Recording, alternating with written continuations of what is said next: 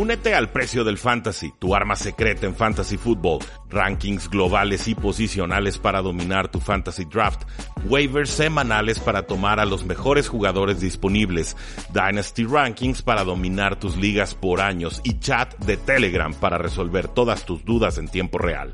Visita stam.store diagonal precio NFL o da clic al link en este episodio para suscribirte.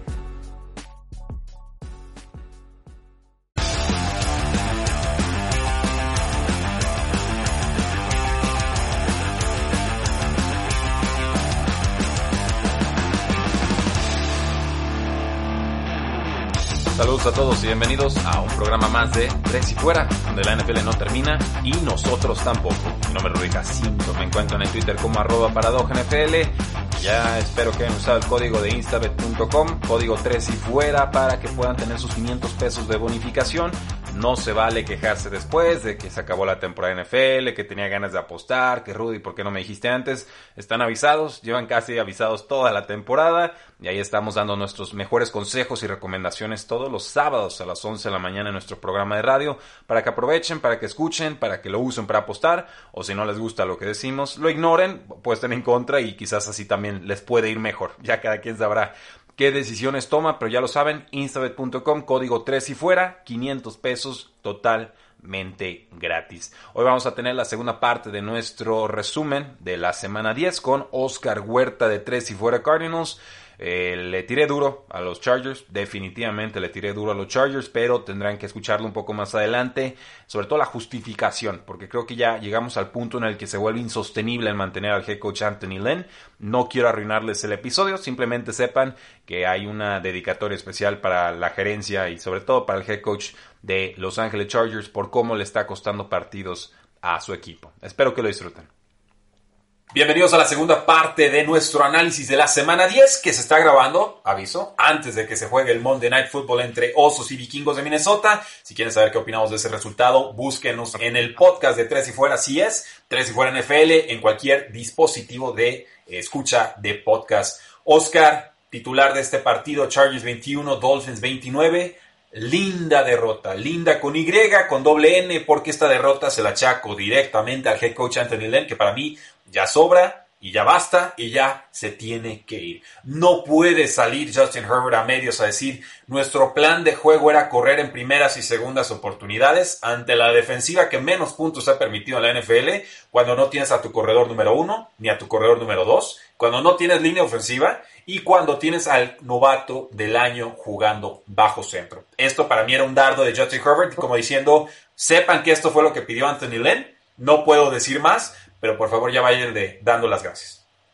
Sobre todo que había estado lanzando muy bien el balón, que lleva partidos, semanas lanzando Justin Herbert muy bien el balón, que no ha quedado de ver, que, que su química con Keenan Allen y Mike Williams ha sido bastante dominante como para decir que quieres correr el balón en primera y segunda oportunidad, y como tú dices, sin Austin Eckler, entonces... Con eh, Kalen con Kalen Balazs.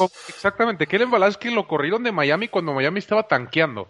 Eh, entonces, eh, creo que sí es un reflejo directo la, la planeación de Lina al partido. Creo que Justin Herbert eh, puede dar más, puede dar muchísimo más y, nos lo ha demostrado muchos partidos. Y, tampoco quiero demeritar tanto a los Dolphins, quien supieron controlar el partido, supieron entendieron quién tenían enfrente, supieron, entendieron que eran un mejor equipo y controlaron de cierta manera el partido, su ventaja, y no dejaron hacer, cuando ya era muy tarde, nada a los Chargers. Así es, era como ver un equipo de preparatoria jugando contra uno de primaria, ¿no? O sea, estaban, entendían que estaban en situaciones muy, muy distintas, muy bien por los Dolphins que cada semana lucen mejor. Intercepción por 4, Broncos cae 12 a 37 contra Las Vegas Raiders. Interceptaron cuatro veces a Drew Locke uno de esos pases fue una triple cobertura, eh, no cuida la mecánica, que parece que en todas las jugadas va caminando para atrás y suelta el pase, aunque no le estén presionando, va para atrás, o sea, va con miedo, va timorato, va sin mecánica, va sin estructura. Oscar, no es el coreback franquicia de los Broncos. No, y, ese, eso justamente eso que hablas es ese típico miedo de, de coreba colegial que llega, que, que, normalmente es de bolsillo, pero está viendo los lineos que están como tres veces más grandes que lo que está acostumbrado en colegial, y, y pues tu instinto es hacerte para atrás, es quitarte de ahí, es salir de ahí para evitar cualquier peligro, eh, cosa que se supone que se desarrolla a lo largo de los años, cosa que ya vimos, por ejemplo, a Jared Goff, ya lo desarrolló y cuando tiene un bolsillo limpio está lanzando muy bien. Pero Drew Locke parece que no se quita el nerviosismo. Eh, los Raiders están jugando bastante bien. Creo que John Gruden ha tenido una ofensiva top 10 desde que llegó a, los Raiders. Y, la verdad es que esta defensa ya está aportando, cosa que le faltaba. Sí, y recuperó efectivo, sobre todo Jonathan Abram ahí en la parte de la secundaria.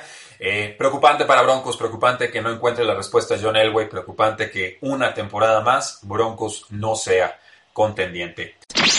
Crueldad animal, Steelers le pega y feo, 36 a 10 a los Cincinnati Bengals. Oscar, yo creí que con Joe Burrow alcanzaba para que este juego fuera competitivo y que quizás Steelers ahí en una última o penúltima jugada sacara el resultado. No, Steelers 9-0, dominante en ataque, en defensa, en equipos especiales. Y, Steelers confirma que a Cincinnati no le va a alcanzar con un buen coreback. No le alcanzó en su momento con un buen equipo más Andy Dalton, que era un coreback adecuado. Y ahora no le alcanza con un mal equipo y un, y un coreback que va para superestrella. Sí, de, hecho, no sé si recuerdas, pero yo el sábado estaba dudando en, quizá tomar la sorpresa de Comengos. No me animé, afortunadamente, pero eh, eh, sí, yo esperaría, yo hubiera esperado que el hecho de que de ser divisional, que Steelers no había estado dominando tanto, después de lo, como, lo que hemos visto las últimas semanas, eh, iba a ser un partido un poco más cerrado. Creo que eh, Joe Burrow todavía tiene esos partidos de, de uno sí y uno no. tiene que necesita ayuda. Creo, creo que se, se limita eh, bastante Joe Burrow y su capacidad. Obviamente no es Lamar Jackson, obviamente no es Kyler Murray, que, que de cierta manera, aunque no tengas el equipo, puedes salir corriendo, puedes ganar 30 yardas y a lo mejor puedes eh, anotar un touchdown tú solito. Joe Burrow es muy buen lanzador, es muy buen prueba, pero no cuenta con esas habilidades a esa extensión. Entonces, sí tienes que armar el equipo. Eh, lamentablemente, Steelers, con, yo creo que con la pura defensa lo pudo haber logrado. Y va a ser una división interesante en unos años esta. Sí, sí, pero no en esta campaña que parece Steelers se la lleva de calle. Impostor, pierde Seahawks 16 a 23. Oscar, regrésenme a Russell Wilson. ¿Quién es este Russell Wilson? Este no es Russell Wilson, esto es otra cosa. Esto es una caricatura, esto es un facsímile, esto es una versión doppelganger. No sé qué está pasando, pero van, van tres, cuatro semanas desde aquel partido contra Cardinals que me lo dejaron roto, desgraciados. Y desde entonces no deja de lanzar intercepciones. O sea, el pass rusher Leonard Floyd tuvo el mejor partido de su carrera y le ayudaron a Russell Wilson a tener una segunda mitad bastante, bastante floquita. Los cantos de MVP se agotan, le roban un pase largo a DK Metcalf en vez de correr con solo un defensor enfrente, casi con touchdown garantizado. Tenía pues una oportunidad en tercera y cuatro, comete un retraso de, reloj, van cinco yardas para atrás y en la siguiente jugada es interceptado, falla un pase de touchdown a Freddie Swain, quizás otro pase de touchdown a DK Metcalf, no se sale del campo cuando ya están en el two minute drill, cuando tienes que cuidar el reloj, lo criticaron hasta los comentaristas de TV que le pagan por echarle flores. O sea, ¿qué, está pasando con Russell Wilson? ¿Le, cayó ya el peso del equipo encima? ¿Ya entendió que, que nadie lo va a ayudar y que si no es él, no es nadie quien saca el equipo? Eh, justamente eso, y, regresando a ese partido de Arizona que mencionaste, creo que Arizona dio un poquito de, blueprint, de, planos de cómo vencer a Seattle. Y, la realidad es que tienes que presionar a Russell Wilson de maneras que no está acostumbrado. Eh, sabemos que Russell Wilson tiene muy buena presencia en el bolsillo, sabemos que sabe salirse del bolsillo y, ganar yardas por tierra. Pero ¿qué pasa cuando le empiezas a mandar los safeties? ¿Qué pasa cuando le empiezas a mandar los corners o tus linebackers más rápidos y ya no se puede escapar? Empieza a querer lanzar eh, Desesperado. precipitadamente y empiezan a, suceder las intercepciones. Creo que eh, no, no solo Russell Wilson, esto le sucede a, todos los corebacks de la NFL. Simplemente no habían podido presionar a Russell Wilson hasta que pasó lo de Arizona, hasta que Vance Joseph empezó a mandar a Buda Baker y a Byron Murphy y, empezó a lanzar intercepciones. Y, creo que tanto Buffalo como Rams toman eh, una página de ese librito, empiezan a presionar a Russell Wilson y empiezan a jugarle un poquito en zona, empezar a engañarlo con, presión y luego los dropbacks de, de, los linebackers, que así fue como fue la, intercepción de Isaiah Simmons. Y, simplemente eh, cuando le quitas a Russell Wilson a los Seahawks, se convierte en un equipo que yo creo que ganaría cuatro partidos en toda la temporada. Y, creo que está siendo muy generoso. Decide Pete Carroll despejar en vez de arriesgar, arriesgar cuarta oportunidad, o sea. Y de todas formas la anotan touchdown de como 80 yardas, ¿no? Una serie ofensiva interminable y le preguntan en rueda de prensa, oye, hubieras preferido jugártela y dice, no, eh, prefería la posición del campo y dicen, de todas formas te anotaron. Dice, lo volvería a hacer. Y ahí es cuando dices, ok, Piqueo, tu tiempo en la NFL, aunque te haya renovado, parece eh, que se está agotando porque te rehusas a evolucionar. Y, eso para mí es, triste porque es un quarterback, un quarterback, bueno, un quarterback también, Rod Wilson, pero Pete Carroll creo que tendría méritos para llegar al Salón de la Fama por lo que fue la Legión del Boom, pero creo que ese recuerdo de la Legión del Boom y de la defensa que llegó a tener en algún momento le juega sucio ahora que tiene probablemente la peor defensa en toda eh, la NFL. Directo a las costillas, Santos gana 27 a 13 contra los San Francisco 49ers y le dan las costillas a los Niners, por supuesto, y a su temporada. Pero responden los Niners y nos noquean ahí a Drew Brees, quien estuvo molesto porque no pudo volver en la segunda mitad. Vimos a James Winston, 6 de 10 pases completados, 63 yardas, se encuentra a Lin Camara, falla dos pases a Michael Thomas, incluyendo uno que fue interceptado de Oscar. ¿Crees que regrese Drew Brees la próxima semana o, o se la están toreando así como va para largo? Creo que, yo creo que sí regresa. Eh, digo, lo vi en la banca, se veía bastante bien, quería regresar. Eh, obviamente no lo dejaron porque pues es peligroso y ya tiene 40 años el señor, pero eh, va a ser difícil seguir por este mismo ritmo si es que es James Winston el que esté a cargo. Sé que la temporada pasada tuvimos un poquito una probadita de eso con Teddy Bridgewater y Alvin Camara cargó en realidad el equipo a, seis victorias, me parece, y cero, y cero derrotas. No creo que logre hacer James Winston lo mismo. Creo que es un equipo bastante bien armado que, ya se están preparando de cierta manera para sobrevivir sin Drew Brees, pero no creo que estén todavía a, a, esa altura. La, realidad es que lo vimos. Eh, no, no se vio igual el equipo sin Drew Brees, vaya. Absolutamente de acuerdo. Tormenta Patriota en Sunday Night Football ante la inclemencia ¿no? de los elementos, Patriotas gana 23 a 17, porque Patriotas en esta temporada puede correr mejor que los Baltimore Ravens, que tienen bajas en la línea defensiva, que consiguieron los Patriotas dos touchdowns eh, por la vía terrestre con Cam Newton y también más de 100 yardas con Damien Harris, quien parece el titular y, no parece que lo vaya a soltar a, a, a Sonny Mitchell, que está en su último año de contrato. Sí, fue un partido bastante raro. Creo que eh, Lamar Jackson cada vez le están encontrando más cómo detenerlo y, creo que el juego aéreo no está mejorando tanto como lo habíamos visto el año pasado que había mejorado. Ya no, ya no siguió por ese camino, eh, creo yo. Y, pues creo que ahí la lluvia le ayudó bastante a los Patriotas. Por ahí escuché que los Patriotas estuvieron entrenando en estas condiciones durante la semana porque había gran posibilidad de que esto pasara y pasó. Sí, pues, hay, que, hay que contemplar todo. Ajá, creo que eso se lo deben bastante a, Bill Belichick y, el saber entender las situaciones y el saber entender que eh, eh, tu probabilidad de ganar sube si llueve y si estás preparado. Entonces, eh, lo aprovecharon, ya hacia el final del juego prácticamente ni se veía el balón. Entonces, fue un partido, insisto, raro y que Ravens se está empezando a meter problemas con equipos que le pueden más o menos encontrar su modo. Sí, digo, nunca va a ser pecado perder contra Bill Belichick en un duelo trabado defensivo, pero ciertamente es otra prueba reprobada para esta escuadra de Baltimore Ravens que en defensa ya empieza a dar señales de agua y la de los Colts está entre comillas por la intercepción. Así es, así es. Entonces, vimos mal los centros de Matt Scura en esta torrencial lluvia. Lamar Jackson, dos pases de touchdown a Willie Snead, pero eh, interceptado en zona rival, en un juego en el que no te podías permitir entregas de balón. El ataque terrestre, ni Gus Edwards ni Jake Dobbins fueron importantes. Entonces, fue un. Fue no que no intercepción. Sí, eh, JC Jackson eh, dice: Yo cuando brinco me convierto en receptor, ¿no? Yo estoy ahí para robar el balón como cornerback. En fin, creo que esta victoria es importante para Patriotas que se resiste a desaparecer en la temporada cuando ya muchos estábamos listos para pasar a, otra cosa. Y bueno, tenemos pendientes de Vikings Bears en Monday Night Football eh, al momento de grabar este episodio. Y recuerden que descansaron los Falcons, los Cowboys, los Chiefs y sus Jets de Nueva York. Así concluyó nuestro resumen de la semana 10 con Oscar Huerta de Tres y Fuera Cardinals. No olviden seguirlo en su podcast Tres y Fuera Cardinals, tal cual desde su celular, así como a toda la familia de podcast que está disponible en Spotify, en ebooks y también en Apple Podcast, además de otras plataformas para escuchar sus episodios favoritos. Eh, no quiero dejarlo sin antes darles información general sobre la NFL, sin noticias que se dieron literalmente el día de ayer y que estoy seguro serán de interés para todos ustedes porque el quarterback Drew Brees está fuera por tiempo indefinido. Ya descubrimos que tenía cinco costillas rotas, tres de un lado, dos del otro y además un pulmón colapsado, así que hay incertidumbre total sobre cuánto tiempo podría estar fuera Drew Brees. Mi expectativa es que no lo veamos hasta postemporada. Creo que es así de grave, sobre todo el tema del pulmón colapsado, porque entró con una costilla rota al partido de la semana pasada, pero obviamente el mal golpe lo, lo terminó de dejar chueco, no iba a decir enderezar, pero no, lo deterioró y hay que darle descanso y seguramente veremos a James Winston bajo centro con algunos snaps que le puedan dar ahí a Tyson Hill, pero yo soy de la idea de que James Winston será el elegido. El corredor de los Dolphins, Jordan Howard, fue cortado después de tener prácticamente un nulo impacto. El cese llegó el día 16 de noviembre, el día lunes.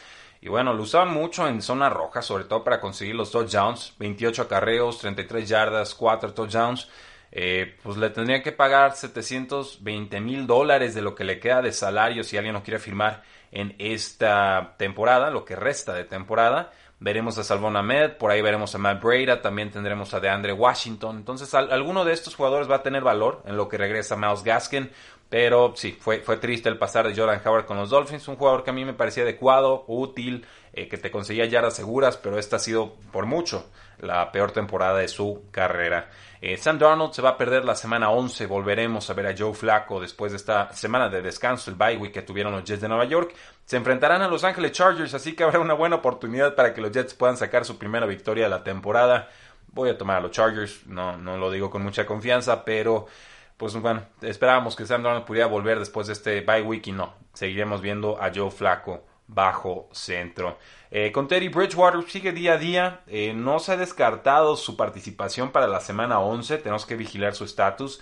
PJ Walker sería el elegido. Will Greer podría ser el, reemplazo también, pero yo le voy más a, Walker. Sean Payton no nos quiere hablar sobre quién será el coreback titular en semana 11. Yo insisto, creo que va a ser James Winston. Eh, McCaffrey parece que no va a participar en esta semana 11. Nos quisieron vender que era una lesión en la que medio podía jugar en la semana 10, ahí compartiendo snaps con Mike Davis. Yo, no los creí para nada. O sea, yo, yo vi que no había ninguna claridad. Dije, esto va para muchas semanas. Y sí, va para por lo menos una ausencia más en semana 11. Tendremos a Mike Davis como el titular de las Panteras de Carolina. Eh, Drew Locke, el quarterback, también tiene en duda su participación en semana 11 por una lesión de costillas. Esto nos lo dice el head coach Vic Fangio el lunes pasado. Y bueno, vamos viendo cómo evoluciona esta, esta lesión. Si no puede participar, Brett Ripien sería el elegido. Parece que todo está bien con Matthew Stafford. Le hicieron radiografías en el pulgar de la mano derecha, su brazo de lanzamiento, y todo salió negativo. O sea, en sentido positivo, ¿no? No se encontraron ninguna clase de, de tema que lo pueda limitar para participar en la semana 11. Calvin Ridley ya se le vio participando con los Atlanta Falcons y sus entrenamientos. El head coach interino Raheem Morris le dijo a los reporteros que sabremos más sobre la participación o no de Calvin Ridley el próximo miércoles, el día de mañana. Yo creo que ya, ya lo podremos ver por fin de regreso en semana 11. Las Águilas de Filadelfia activaron al Titan Zach Ertz. Está lastimado del tobillo, ya tiene una pésima temporada, ya está peleado con el equipo. Tiene una ventana ahí de veintitantos días, veinte días creo que le quedan para poder entrar en actividad, entrar en el roster de las Águilas de Filadelfia y ayudar a Carson Wentz que vaya que lo necesita. Tyler Lockett tiene una ligera lesión en la rodilla, knee sprain lo están llamando, no parece una lesión seria, pero podría limitar sus prácticas de esta semana. Darrington Evans, el corredor novato de los Tennessee Titans, parece que regresará pronto de reserva de lesionados. En el Inter, en el tiempo que estuvo lastimado, encontró Tennessee a Jeremy McNichols y a Deontay Foreman, el exjugador de los Houston Texans. Así que si quiere chambear, si quiere entrarle de nuevo como running back número 2, va a tener que competir de forma seria. Y por último, Jalen Richard es un jugador de Las Vegas Raiders, corredor que tiene un esternón herido. Bruce Sternum nos dicen en reportes del lunes, le pegaron feo los Broncos. Devonta Booker de todas formas parece que ya era el corredor número 2 de Las Vegas Raiders y ha producido bastante bien en las últimas dos semanas. Para que sepan que si se lastima Joe Jacobs es Devonta Booker el suplente directo, no Jalen Richard como pensamos a inicio de temporada. Espero que sigan disfrutando su semana. Síganos en Facebook, en Twitter, en Instagram y en YouTube. Cualquier cosa podemos hablar en arroba paradoja NFL en Twitter, porque la NFL no termina y nosotros tampoco. Tres y fuera. Hola, soy Rudy Jacinto, creador de Tres y Fuera. Si te gustó el programa de hoy, suscríbete a este y otros podcasts de la familia Tres y Fuera. Tres y Fuera NFL, Tres y Fuera Fútbol, Tres y Fuera de tu equipo favorito y claro, el canal de Tres y Fuera YouTube con videos todos los días. Porque si tu equipo existe, Tres y Fuera lo cubre.